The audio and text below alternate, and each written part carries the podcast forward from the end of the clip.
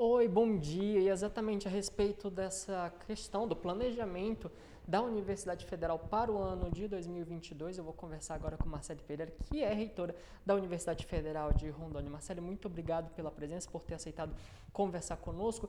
A gente vai começar já com dois assuntos muito bons tem processo seletivo chamamento aberto e a Universidade Federal completa 40 anos esse ano, é isso, né? 40 anos, olha que alegria, não é? Temos aí um ano de muitas festividades, queremos comemorar no, em grande estilo, até mesmo porque 40 anos de uma universidade como a nossa é motivo para celebrar, não é?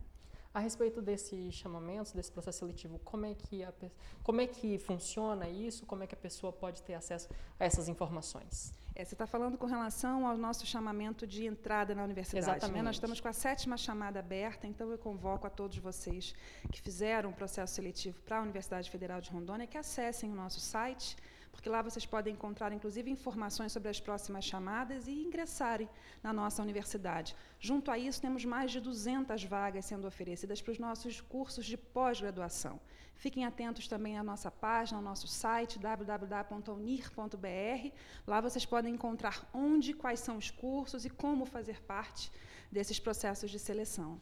Aí agora a gente vai falar sobre o ano de 2022 em si. Vocês ainda estão terminando o calendário de 2021.1 agora nesse começo do ano e ainda esse ano vão entrar em 2021.2. Como é que está sendo o trabalho para readequar esse calendário ao nosso ano calendário normal? A gente sabe que o calendário universitário sofreu por conta da pandemia, né?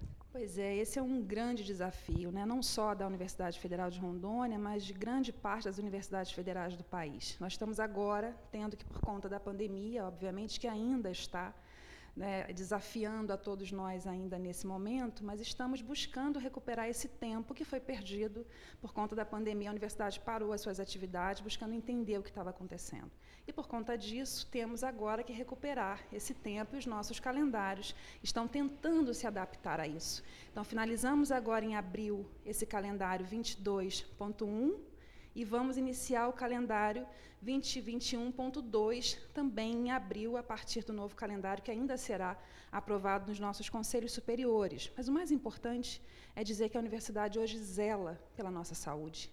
Zela para que possamos todos estar o quanto antes retornando presencialmente. Mas para isso, a gente ainda precisa de cautela.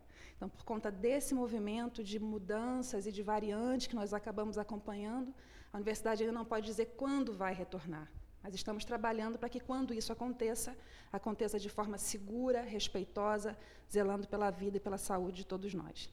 No ano passado, mais ou menos nessa mesma época, a gente também conversou sobre o planejamento da Uni em 2021 e lá a previsão também era a mesma, não sabiam quando iam retornar com as atividades presenciais.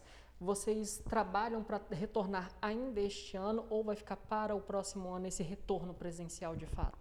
Nós trabalhamos para retornar o quanto antes, mas para isso precisamos que a grande parcela da nossa comunidade acadêmica também esteja vacinada, né, pela segurança de todos nós. Então, o nosso comitê científico para a Covid-19, presidida hoje pelo nosso vice-reitor, professor Juliano Cedaro, composto também por outros pesquisadores da nossa instituição, tem nos dado a segurança desse acompanhamento para dizer quando esse retorno poderá ser seguro, a partir das taxas de infecção, das taxas de vacinação, isso levando em consideração todo o estado de Rondônia. Levando também, precisamos compreender que a universidade está em oito campi, né, não só aqui em Porto Velho. Então, esse trabalho tem acontecido de forma bastante detida, responsável, séria, e nós queremos, em breve, dar notícia de que estamos retornando, a partir da aprovação do Conselho Superior do nosso novo calendário acadêmico para 2021.2. E ainda a respeito dessa questão do retorno presencial, recentemente o MEC publicou uma portaria dizendo que não seria obrigatório é, a apresentação do passaporte sanitário, ou seja, comprovação de aplicação da vacina por parte de alunos e servidores. O STF, Supremo Tribunal Federal, por meio do ministro Ricardo Lewandowski, derrubou essa medida. É, se retornarem às aulas presenciais ainda este ano, será cobrado o passaporte sanitário ou ainda não é essa discussão? Ah, da universidade ainda não tivemos essa discussão, ainda não foi necessário é, desenvolver essa discussão no âmbito dos nossos conselhos superiores. Por hora, ainda não. Mas o que é importante dizer é que garantiu-se a autonomia universitária, eu acho que isso que importa, que a nossa universidade possa e que tenha o direito de caso seja necessário, exigir sim o passaporte sanitário para que os nossos alunos sejam 100% seguros nos nossos ambientes. A respeito de orçamento, que é uma coisa que sempre vem chamando a atenção, não só na Unir, mas também nas universidades federais Brasil afora, justamente porque o orçamento tem ficado cada vez mais reduzido. Como é que está o orçamento da Unir para esse ano de 2022? Vai dar para manter as atividades de forma plena? Esse orçamento está cabendo todo o planejamento da universidade para esse ano? Pois é, o orçamento da universidade já não compõe todas as nossas despesas há algum tempo. Né? Há uma grande defasagem aí com relação a esses recursos.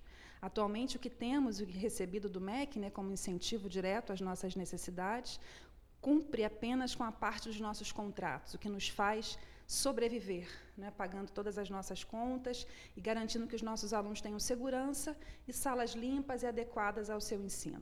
Mas há muito tempo nós não temos recursos para investimento para concluir nossas obras, para fazer novos prédios. A gente tem que fazer o prédio da enfermagem, né? temos compromisso de outros prédios também na instituição. Precisamos crescer, precisamos avançar as nossas iniciativas. Precisamos fomentar a ciência, fomentar a pesquisa, fomentar o ensino. E para isso falta recursos. Mas, felizmente, diante de uma grande e ampla articulação ano passado, nós conseguimos um apoio incondicional da nossa bancada federal em apoio à universidade. Temos emenda de bancada que vai ajudar a universidade certamente a seguir fortalecendo aí os seus processos. Para a gente finalizar, tem mais alguma coisa que você queira falar a respeito deste ano da Unir, Unir que vai completar 40 anos este ano? Pois eu agradeço a oportunidade, quero, na verdade, dizer e reforçar o compromisso dessa instituição com o ensino público de qualidade.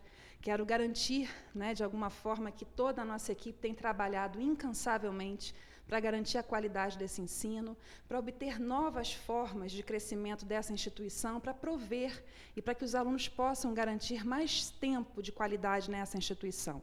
Temos trabalhado muito, os desafios são enormes, mas esperando superar a pandemia e ver a nossa universidade de novo cheia dos nossos alunos, circulando nos nossos corredores. Acho que todo mundo está esperando isso acontecer e nós, nossa equipe, também esperamos ansiosamente para que esse dia possa chegar. Eu agradeço à reitora da Universidade Federal de Rondônia, Marcele Pereira, pelas informações a respeito desse planejamento para 2022 da Unir.